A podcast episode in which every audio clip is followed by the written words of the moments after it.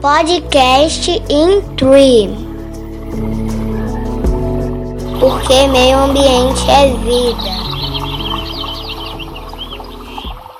No último episódio do podcast in Tree, falamos sobre as chuvas e os estragos que elas causam principalmente nos espaços urbanos. Mas nesses períodos, não é só a cidade que sofre os impactos, o nosso corpo também fica mais exposto e vulnerável. Tosse, dores de cabeça, inflamação na garganta e corrimentos nasais são alguns dos sintomas de doenças respiratórias que aparecem com mais frequência em épocas chuvosas.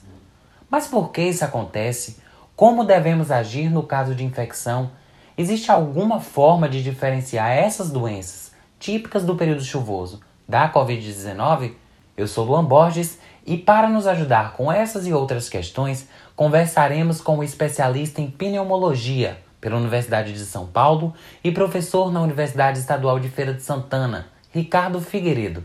Professor, seja muito bem-vindo ao podcast Tree.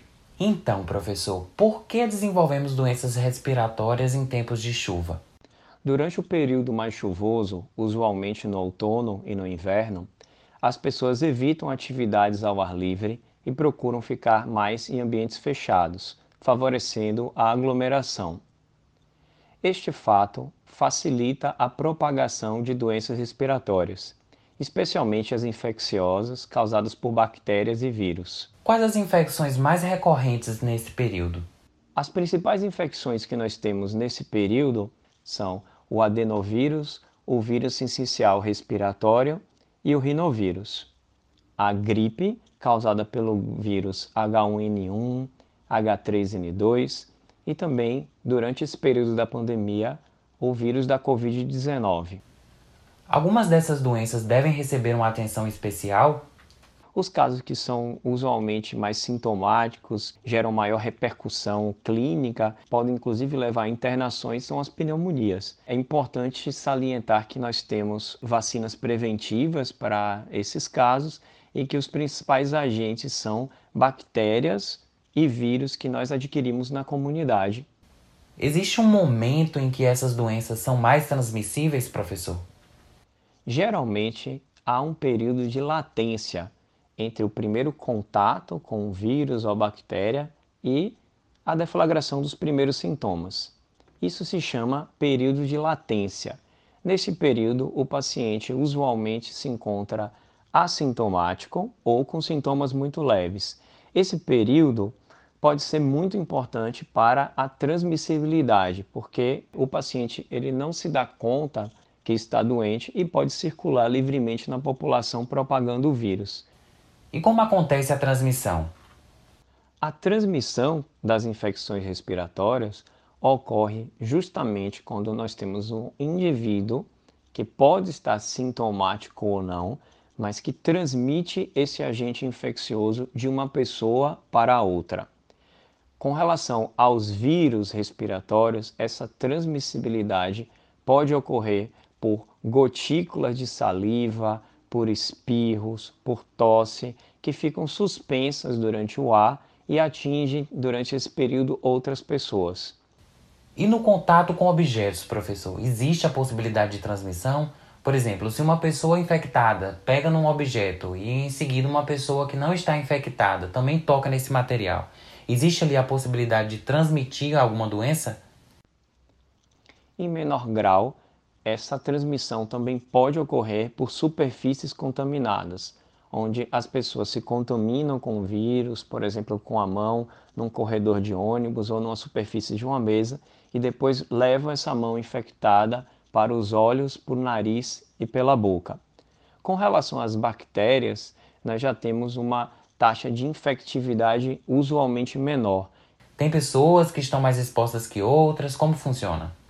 A capacidade de um indivíduo desenvolver infecção ou não, uma vez exposto a um agente infeccioso, depende de várias questões. A primeira delas é do sistema imunológico.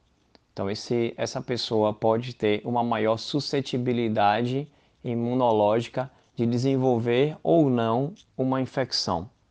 Em segundo ponto, depende da carga viral ou da carga bacteriana que esse indivíduo é exposto. Quanto maior a carga viral, a carga de bactérias, maior é a chance e a gravidade de se desenvolver infecções. E o outro terceiro ponto depende do estado que esse paciente de saúde que esse paciente já se encontra. Por exemplo, é, pacientes com câncer, diabetes descompensado, pacientes muito idosos, geralmente eles têm uma maior fragilidade e uma maior chance de desenvolver infecções. O que fazer, professor, para não sermos infectados? As principais medidas que eu gostaria de passar para vocês seriam lavar as nossas mãos com frequência, evitar o hábito de tocar o rosto com as mãos sujas, Precisamos sempre evitar aglomerações, ambientes não ventilados com uma grande quantidade de pessoas, tem uma maior chance desse tipo de infecção e manter sempre um distanciamento seguro quando nós estivermos perto com essas pessoas. Um distanciamento considerado seguro é um distanciamento acima de um metro e meio, mas idealmente acima de dois metros. E no caso de infecção? Na vigência de uma infecção, é importante sempre tratar os sintomas e estabelecer uma vigilância para possíveis complicações que possam ocorrer ao longo dessa infecção. Para isso, o mais adequado seria uma avaliação médica desses pacientes, em especial nos pacientes grupos de risco. E nós precisamos sempre avaliar sinais de perigo, a presença de dor no peito, falta de ar ou uma febre que seja extremamente persistente, é, que não passe, ou queda do estado geral, do estado clínico desse paciente.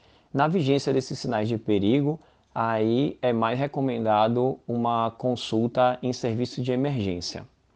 E tem gente que até evita ir ao médico né, e acaba recorrendo a chás. A comprovação de que esse tipo de tratamento caseiro resolve? Não há comprovação científica que chás ou de remédios caseiros, vitamina C ou algum outro mel, limão, reduzam a gravidade ou as complicações das infecções respiratórias. Mas por que algumas pessoas acabam afirmando que alguns chás, como o de limão com mel, por exemplo, aliviam os sintomas? Algumas dessas medidas, por exemplo, como a ingesta de líquidos quentes, chás, podem trazer um conforto respiratório para a garganta, diminuindo a sensação de desconforto e elas podem ajudar em alguns pacientes, mas não existe uma recomendação formal para a prescrição de fármacos ou medicações que não sejam é, relacionadas ao alívio de sintomas nas infecções não complicadas. Nesses períodos, professor, tem gente que até confunde os sintomas da Covid com o de alguma outra doença típicas desses períodos chuvosos. Existe uma forma de diferenciar? Os principais sintomas relacionados às infecções respiratórias virais, eles são muito semelhantes, entendeu? Entre os diversos vírus respiratórios. Não existe, através de sintomas, uma capacidade de diferenciar esses agentes causadores dessas infecções. Então, o mais correto realmente é realizar o teste para Covid-19, o teste para o vírus da influenza, para conseguir estratificar os grupos de maior risco de é, evoluções negativas e ficar atentos aos sinais de perigo. E a nossa imunidade, professor? Como fica após uma infecção no trato respiratório? Paulatinamente, após a segunda, terceira semana, é, inicia-se a produção de anticorpos específicos contra aquele agente infeccioso, o que torna a nossa resposta imunológica muito mais eficaz no controle desse vírus ou bactéria.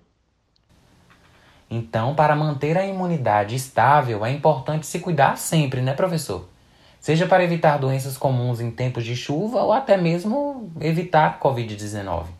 Temos que favorecer medidas de bem-estar da saúde, como manter uma alimentação saudável, adequada, manter uma hidratação também adequada, com a ingesta de 2 a 3 litros de líquidos todos os dias, o controle das doenças crônicas, se você é portador de pressão alta, de diabetes, de asma, de doença pulmonar obstrutiva crônica, é muito importante que essas doenças estejam muito bem medicadas e que você possa também ter a condição de praticar atividade física regularmente. Professor, muito esclarecedoras suas respostas. Muito obrigado pela sua participação. Eu gostaria de agradecer a atenção de vocês e a oportunidade de participar desse podcast. Muito obrigado. Esse foi mais um episódio do Podcast in Tree.